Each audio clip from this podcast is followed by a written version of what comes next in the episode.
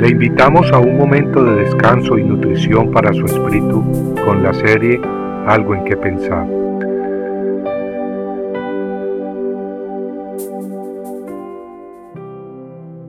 Despierta tú que duermes. Al cabo de muchos días recibirás órdenes. Al fin de los años vendrás a la tierra recuperada de la espada, cuyos habitantes han sido recogidos de muchas naciones en los montes de Israel que habían sido una desolación continua. Este pueblo fue sacado de entre las naciones y habitan seguros todos ellos. Ezequiel 38:8. El profeta Ezequiel escribió hace unos 2500 años que un día, al fin de los tiempos, varias naciones se reunirían para destruir a Israel cuando esa nación viva en paz. Ahora bien, eso no fue posible por casi dos mil años cuando los israelitas anduvieron errantes por el mundo sin un país propio, pues fueron destruidos por Roma y dispersados por todas las naciones del mundo en el año 70 de nuestro tiempo. Pero de acuerdo a lo profetizado por Ezequiel, Dios recogería en un futuro a los israelitas de entre todos los pueblos del mundo. Y al fin de los tiempos, los israelitas estarían viviendo en paz con sus vecinos y entonces varias naciones, incluyendo Rusia, se reunirán contra ella. Amigo, lo profetizado en las escrituras se está cumpliendo ante nuestros propios ojos.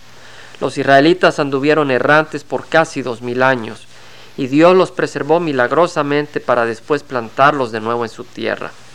Eso sucedió en el año de 1948, cuando Israel se estableció de nuevo como país, como una nación independiente. Ahora bien, los palestinos y los árabes han estado constantemente luchando contra los judíos desde el establecimiento de Israel como nación en 1948. Sin embargo, el profeta escribió en Ezequiel 38:11 que en los últimos días Rusia dirá, subiré contra una tierra indefensa, iré contra los que viven tranquilos, que habitan confiados, que habitan todos ellos sin murallas, sin cerrojos ni puertas. Quiere decir que la Biblia profetiza que en los últimos días Israel vivirá en paz con sus vecinos.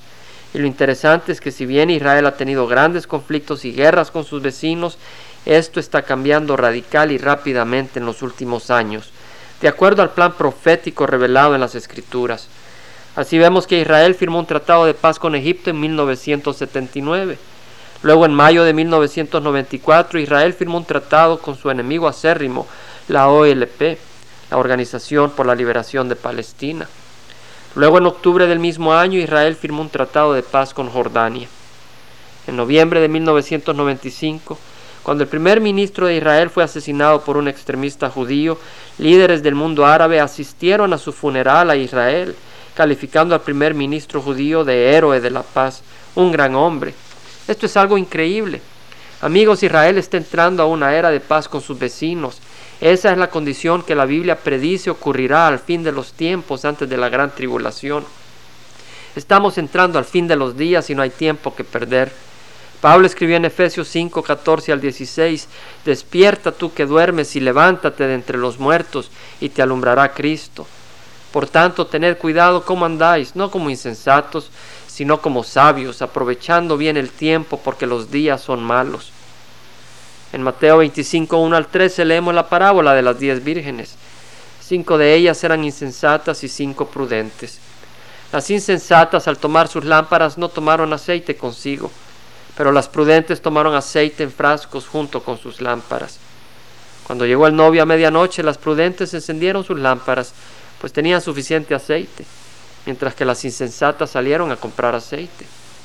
Las que estaban preparadas entraron con el novio al banquete de bodas y se cerró la puerta. Entonces vinieron las insensatas diciendo, Señor, Señor, ábrenos. Pero respondiendo él dijo, En verdad os digo que no os conozco. Velad pues porque no sabéis ni el día ni la hora. Compartiendo algo en qué pensar, estuvo con ustedes Jaime Simán. Si usted desea bajar esta meditación, lo puede hacer visitando la página web del Verbo para Latinoamérica en www.elvela.com. Y el Vela se deletrea E L B de verdad E L A. donde también encontrará otros materiales de edificación para su vida. Puede también escribirnos a El Vela Pio Box 1002 Orange, California 92856, Estados Unidos. Dios le bendiga.